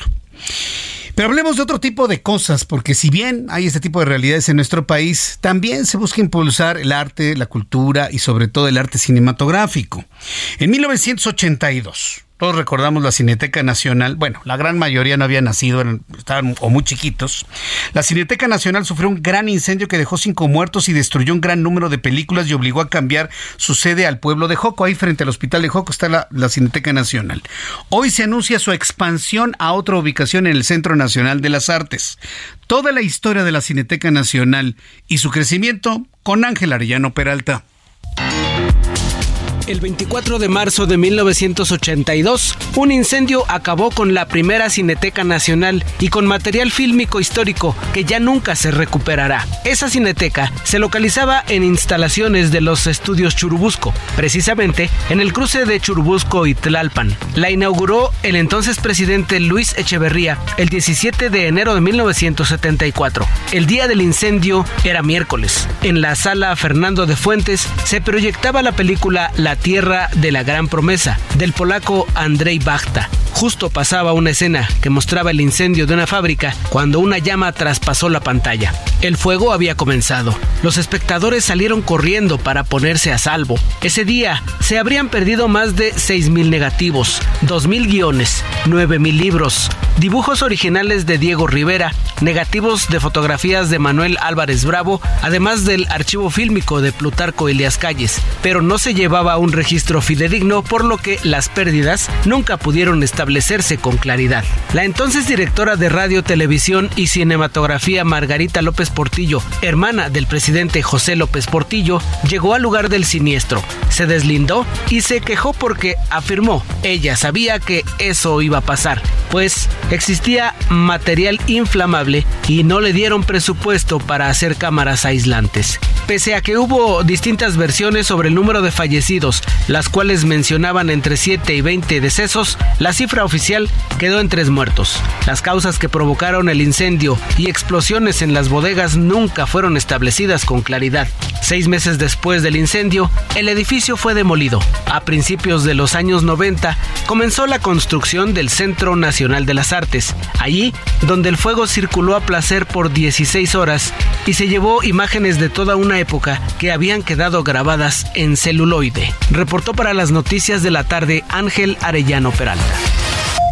Vaya, qué, qué, qué pérdida, ¿eh? verdaderamente doloroso lo que nos ha compartido Ángel Arellano. Tengo en la línea telefónica al doctor Alejandro Pelayo, director general de la Cineteca Nacional. Doctor Pelayo, bienvenido, gusto en saludarlo. Buenas noches. Gracias, igualmente, muy buenas noches. Eh, entonces, después de conocer toda esta historia de las necesidades que, se, que tiene ahora la Cineteca, amplían su presencia ahora en el Centro Nacional de las Artes, donde estaban estos cines, pues, que eran antes Cinemark, Cinemex, tengo entendido, Exactamente, era, era una concesión que hubo para los Cinemark los Cinemex que duró 25 años en, en la eh, cultura de lo que era Conacult. Entonces, bueno, se venció la concesión y ya no se renovó por iniciativa de la, licenciada Alejandra Frausto y ahora se creó aquí la Cineteca Nacional de las Artes, en el espacio que debería haber tenido desde Entiendo. Eh, ¿cuánto, ¿Se tuvo que renovar la, la instalación o se están utilizando las salas que existían? No, no, eh, mire, son las salas que existían. Eh, lo que hicimos fue toda una renovación, lamentablemente, de, de, acondicionamiento de equipos, de limpieza, de terminar, digamos, lo que es una remodelación, yo le diría, y darle otro sentido diferente al, al espacio. La idea es que ustedes se sientan que están en una cinética, no en una sala comercial. Y, yo creo que quedó muy, muy bien nuestra, nuestra remodelación. Yo invito a todo el auditorio a que nos vaya a conocer en esta nueva sede. Correcto, sí, yo, conozco esa instalación desde que eran los cines Pedro Armendáriz y desde ese entonces así empezó. Así empezó y, y yo y recuerdo que el estacionamiento es eh, algo lúgubre, hasta peligroso. No sé si tuvo una intervención también el estacionamiento. Sí, sí, claro, claro, ya está con iluminación y además ya tiene un control. Era un, era, un litigio. En las, o sea, un litigio no, no de nosotros, sino eh, de quienes tenían la concesión y sus constructores, y se abandonó, no tuvo mantenimiento durante años. Ahora ya eh, ese estacionamiento también forma parte del complejo de los cines que administra ya la Cineteca Nacional. Correcto. Entonces ya está en operación estas nuevas instalaciones de la Cineteca Nacional ahí en el CENART. Arrancan el próximo miércoles, exacta, exactamente de, hoy, eh, hoy ya, estamos en jueves, o sea, el próximo miércoles ya va a haber funciones, durante una primera semana funciones gratuitas y después eh, tres semanas solo del cine mexicano para, digamos, hacer un homenaje a nuestro cine. Y a partir de mediados de septiembre ya empieza la programación tipo Cineteca. Muy bien. Es una combinación, digamos, del cine de más calidad, vamos a llamar, más artístico, tanto mexicano como internacional. La cartelera, me imagino que en la página de internet de la Cineteca Nacional. Sí, así, así es, la vamos a ampliar y, cada... Eh, fíjense que es interesante hacerle notar a nuestro público que no es que sea un espejo de lo que pasa en la Cineteca de, de México, Coyoacán, sino eh, ampliamos, o sea que el mismo tipo de cine eh, buscado, curado para que sea un cine con más interés artístico y cultural, eh, sea en la otra cineteca. Entonces, en lugar de 10 salas, usted va a tener el doble para ver este tipo de cine. Esa es la idea, ampliar la oferta. Muy bien. Pues estaremos haciendo la invitación a todo el público para visitar las nuevas instalaciones de la Cineteca Nacional de las Artes, en el Centro Nacional de las Artes. Y yo le quiero agradecer mucho que me haya tomado la comunicación, la llamada en esta noche aquí en el Heraldo Radio. Ahí, mándeme toda la información de carteleras, festivales, cosas interesantes para difundirlo aquí en el Heraldo de México a todo el público. Te lo agradezco mucho y lo tendremos informado. Gracias, eh, doctor Pelayo. Qué gusto saludarlo. Hasta luego. Hasta luego. El doctor Alejandro Pelayo, director general de la Cineteca Nacional. Vaya, una buena, ¿no? Vámonos al cine y durante toda la próxima semana, una semana del mejor cine de mejor calidad, completamente gratis. Voy a los anuncios y regreso enseguida con más aquí en El Heraldo. Escucha las noticias de la tarde con Jesús Martín Mendoza. Regresamos.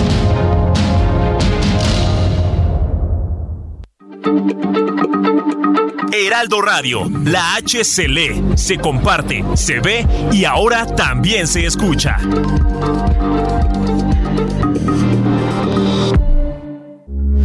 Heraldo Radio, con la H que sí suena y ahora también se escucha. Continúa Heraldo Noticias de la tarde con Jesús Martín Mendoza.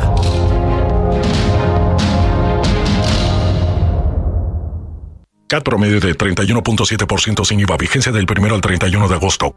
RAM 4000, la única doble cabina del mercado que se adapta a cualquier desafío en el trabajo. Estrénala hoy con tasa desde 9.75% y comienza a pagarle en octubre. RAM 4000, RAM, a todo con todo.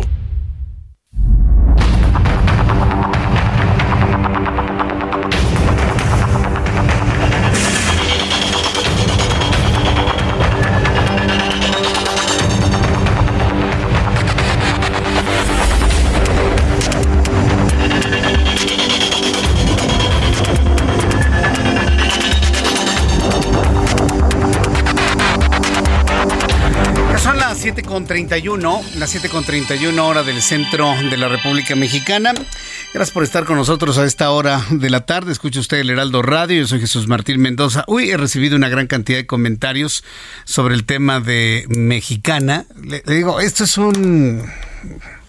Y mire, a, mi amigo el, capitán Wall, pues no le queda otra más que pues, subirse al tren del, como le dicen los chavos, ¿no? Al tren del mame no le queda de otra, pues ni modo de que no vaya al, al Palacio Nacional a dar las gracias, porque 7.407 trabajadores les van a dar una bicoca de 100 mil pesos cuando entregan toda su vida en la aerolínea.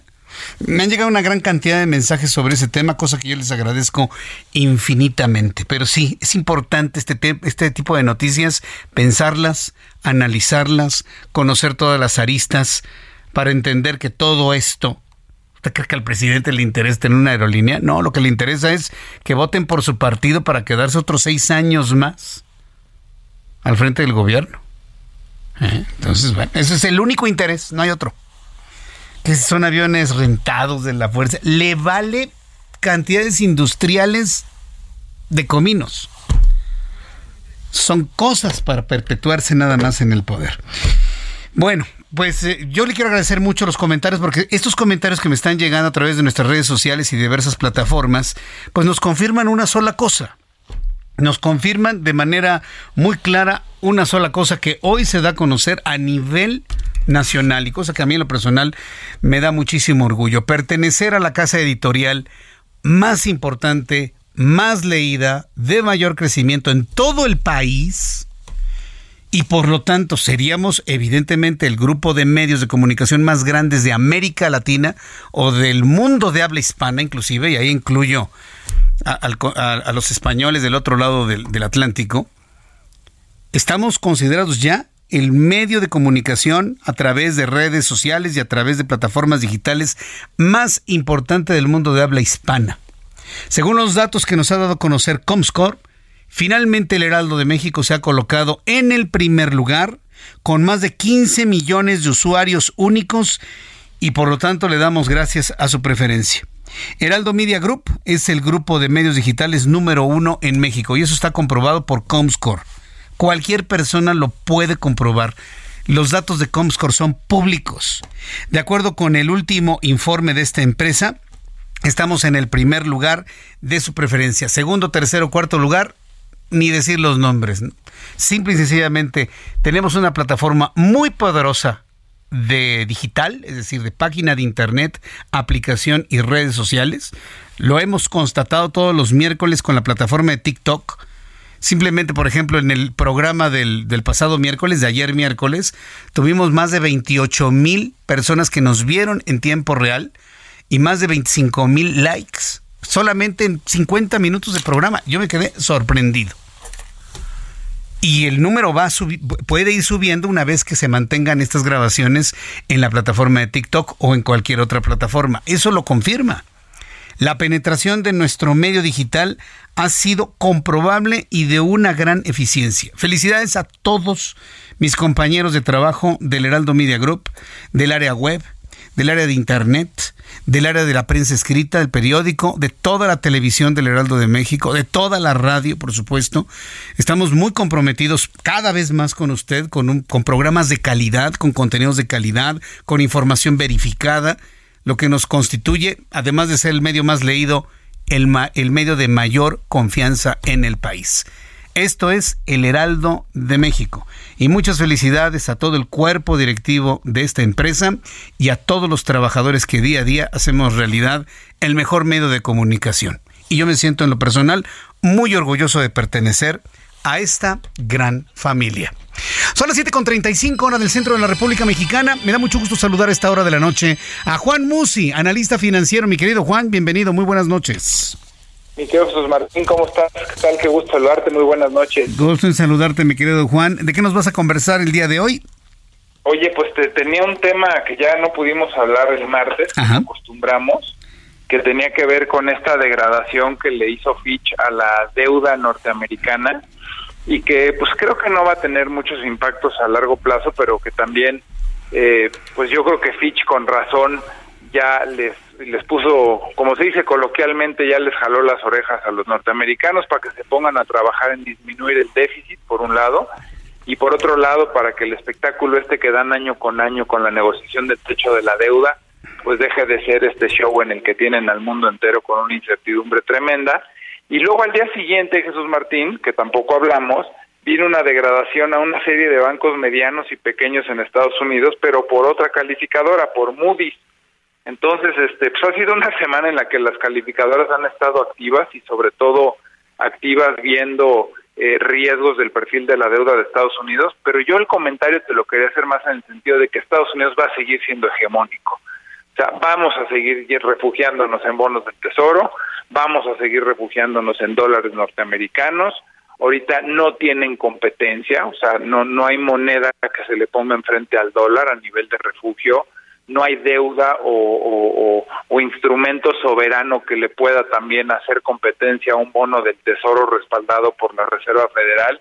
Entonces, a pesar de ver estas noticias que son negativas y que en cierta medida al auditorio lo pueden poner a decir, híjole, es que ahora, ¿quién va a ser la moneda hegemónica? ¿Va a ser el euro? ¿Va a ser el yuan? ¿Va a ser el yen?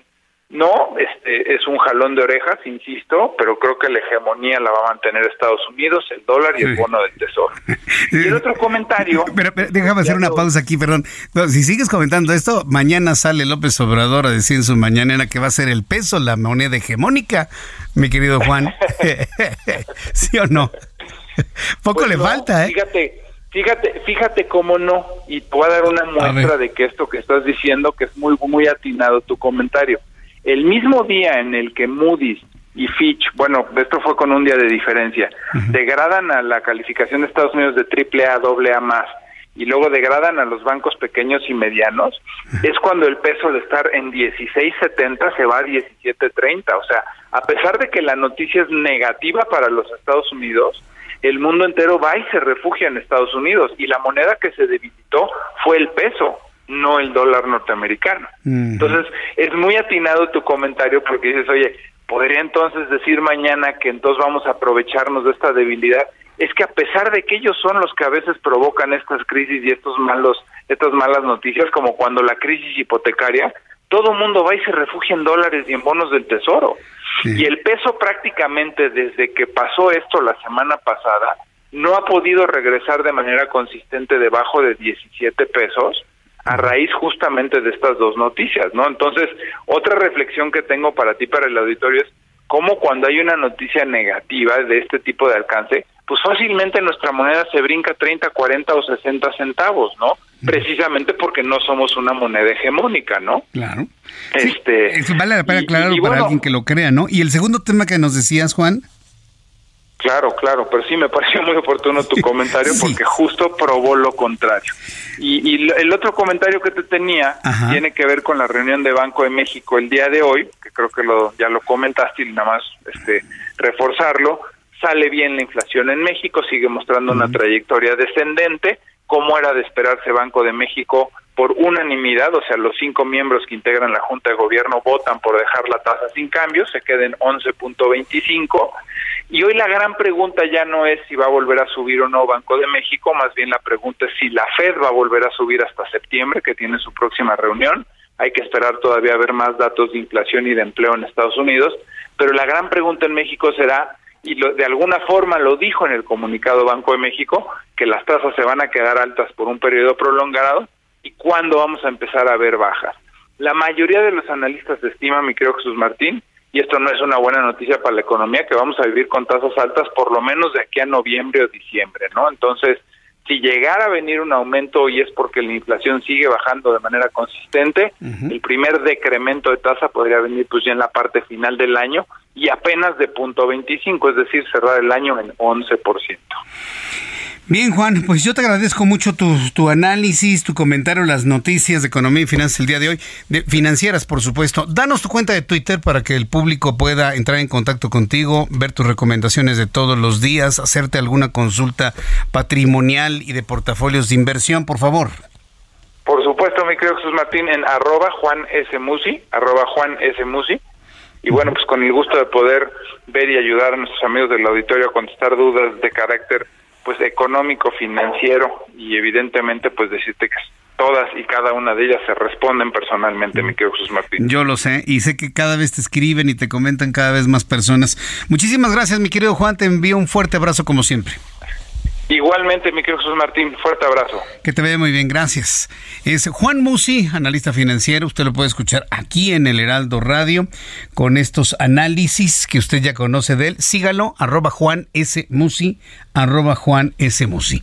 Cuando son las 7 con 41, hora del centro de la República Mexicana, como todos los jueves, Raimundo Sánchez Patrán, subdirector editorial del Heraldo de México. Mi querido Ray, ¿cómo estás? Jesús. Bienvenido. Buenas tardes, un gusto, como siempre, estar contigo y con tu auditorio. Autor de la columna Periscopio. ¿Qué vio el Periscopio durante esta semana, mi querido Ray? Pues para variar a Jesús Martín, para variar, para variar, se desbordó, o más bien hay que decirlo, se desbordaron con toda la intención hacia otros ámbitos esta polémica generada por los cuestionados libros de texto de la SEP.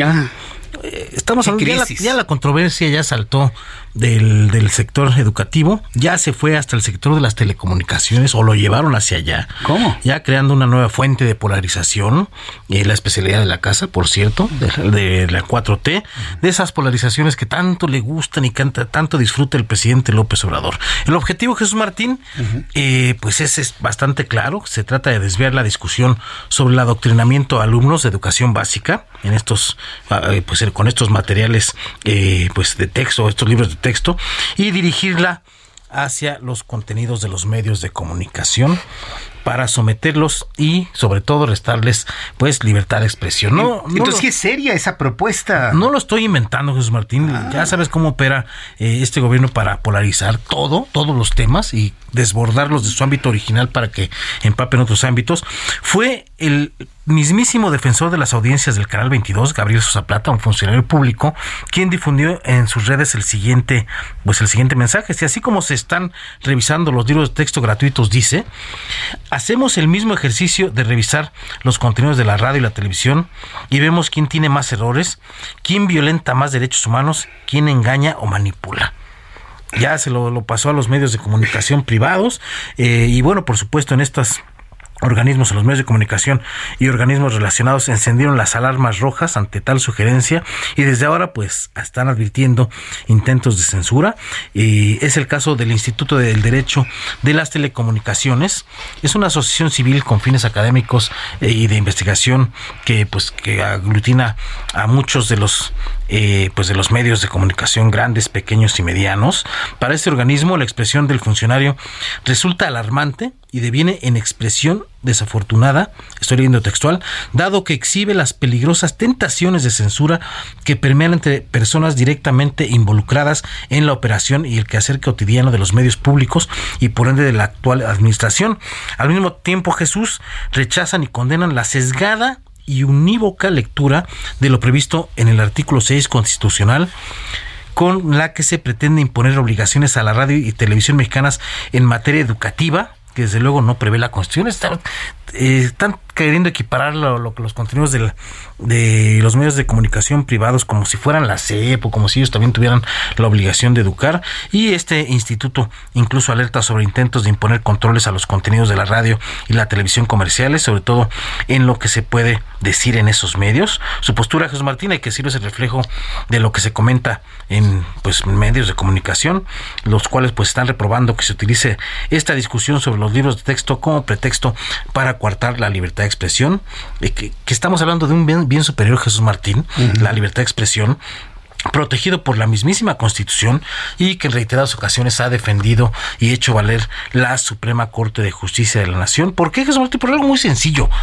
Si se pierde la libertad de expresión en este en cualquier en cualquier país se pierden en automático todas las demás libertades y el país mismo no es por nada Jesús Martín y es de a gratis que Estados Unidos tenga en su primera enmienda, en su primera enmienda, la protección a la libertad de expresión.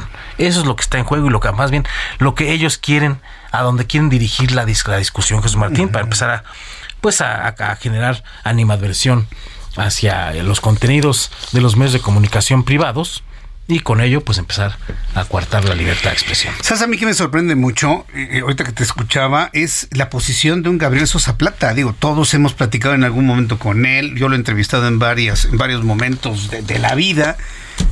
Y, me parecía pues un hombre pues muy muy aterrizado no en los temas de telecomunicaciones y ahora que confunda la gimnasia con la magnesia yo, que no, entienda la yo No dudo de las capacidades lo que sí esto es, me queda muy claro que que ellos solamente prestan su voz a alguien que está dictando, la, dictando las palabras. Pero porque él tiene un interés particular en quedar bien con alguien, porque... le están dictándolo. Lo hemos visto en otros casos, en, en personas que, que, que, uno pues considera o consideraba de sensatos, eh, de buena reputación, que se han dedicado a repetir pues, lo que les dictan desde Palacio Nacional. Es increíble. Entonces, su timbre de voz será el de ellos, pero el contenido viene, viene directamente desde otros lados. No sé si en el caso de Gabriel Sosa pero la mayoría de, la, de las veces que hemos visto esto en la 4T, así ha sido, así ha sido. Sí, porque a mí me, sorprende que un Gabriel Sosa no, no entienda que van por caminos muy distintos los medios de comunicación. ¿Y qué tiene que ver con el, con el, tema de, la, de los libros de texto, los medios de comunicación privados? ¿Qué tiene que ver? Y, no entender o olvidar de manera dolosa de que los medios de comunicación entretienen informan, pero no educan. Digo, es un concepto de primer semestre. Sería, sería peligrosísimo que endosarles a los medios de comunicación la labor de educar en este país. Imagínate nada más. Imagínate. Cuando alguien ha pretendido hacerlo, le apagan a la radio, le apagan a la televisión. No, pero además las consecuencias sociales que, eso implicaría, ¿no?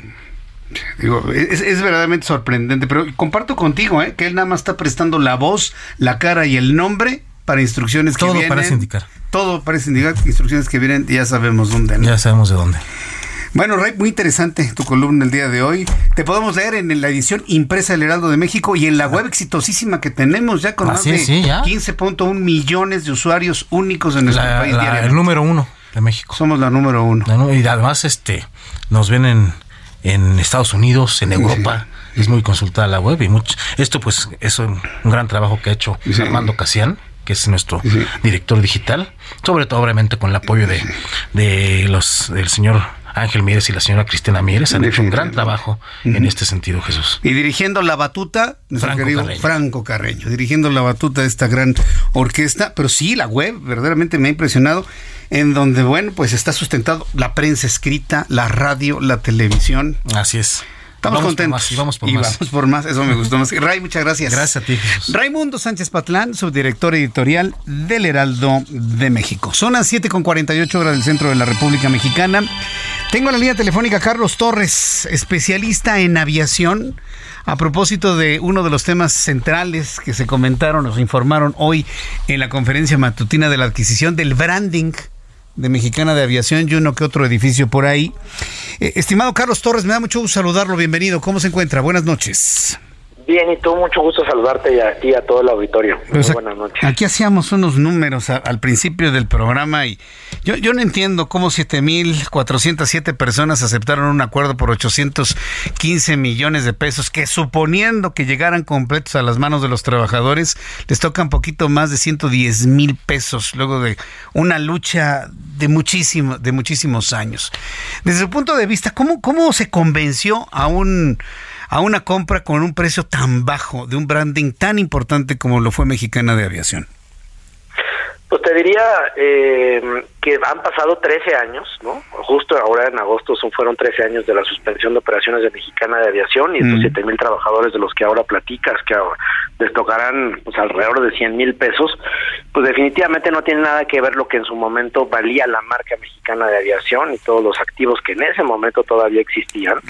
Tú recordarás muy seguramente, y quienes nos escuchan, que en aquel momento, en la época de Felipe Calderón, pues se presentaron cerca de más de 25 propuestas para la adquisición de Mexicana de Aviación, ninguna de ellas se consolidó, todas fueron, digamos, propuestas fallidas, y bajo esa lógica, pues digamos, los trabajadores hoy, el, día de hoy, pues digamos, rescatan algo que te diría que es simbólico, ¿no? Respecto de un eh, concurso mercantil que terminó siendo una quiebra y es un proceso que, a diferencia de lo que ocurre en otros países del mundo, pues definitivamente ha tardado mucho tiempo y la cantidad que hoy se les termina entregando a los trabajadores, ex trabajadores de Mexicana de Aviación, pilotos, sobrecargos, personal de tierra, administrativo, pues es una cantidad simbólica respecto de lo que en su momento debieron haber recibido bajo una muy mala gestión en aquel momento de manos privadas, pero sin lugar a dudas también de una muy mala supervisión por parte de la autoridad. Bien, e, e, eso del lado finalmente los trabajadores, ahora del lado de la Fuerza Aérea Mexicana, del Ejército Mexicano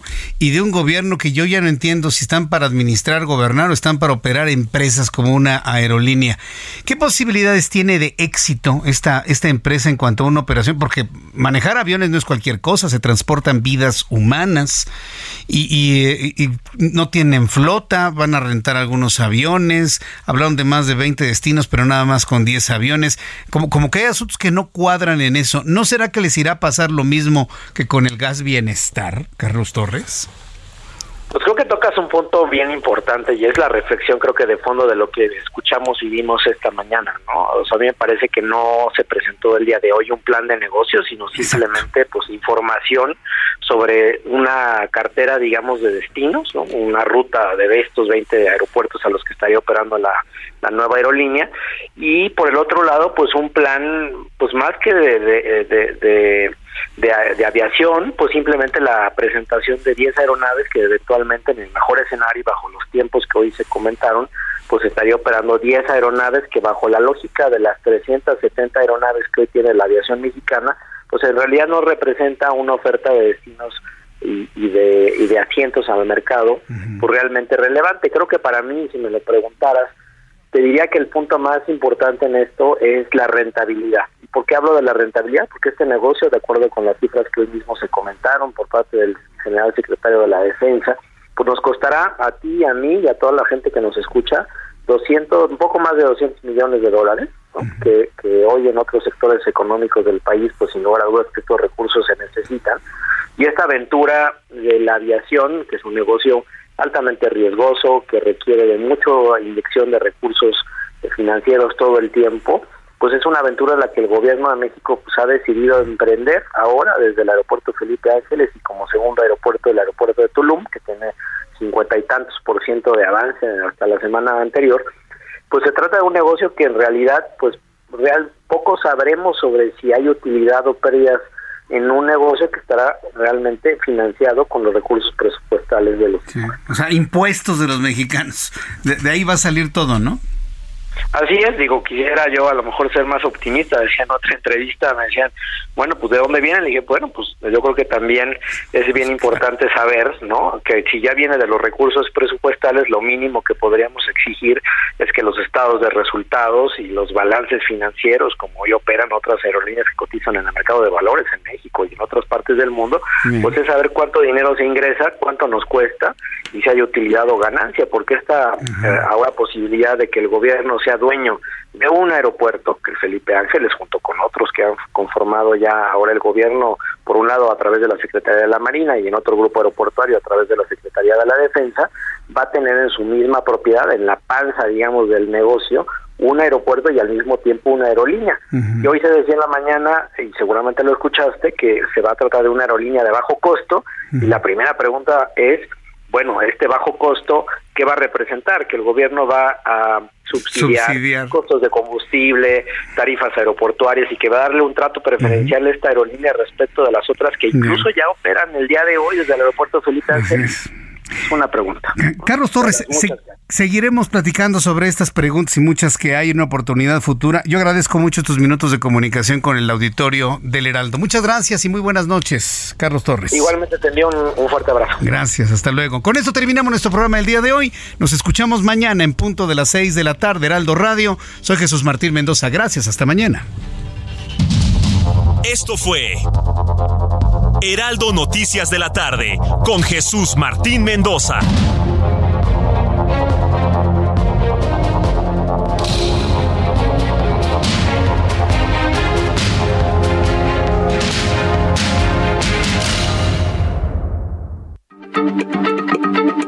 Heraldo Radio, la H se lee, se comparte, se ve y ahora también se escucha.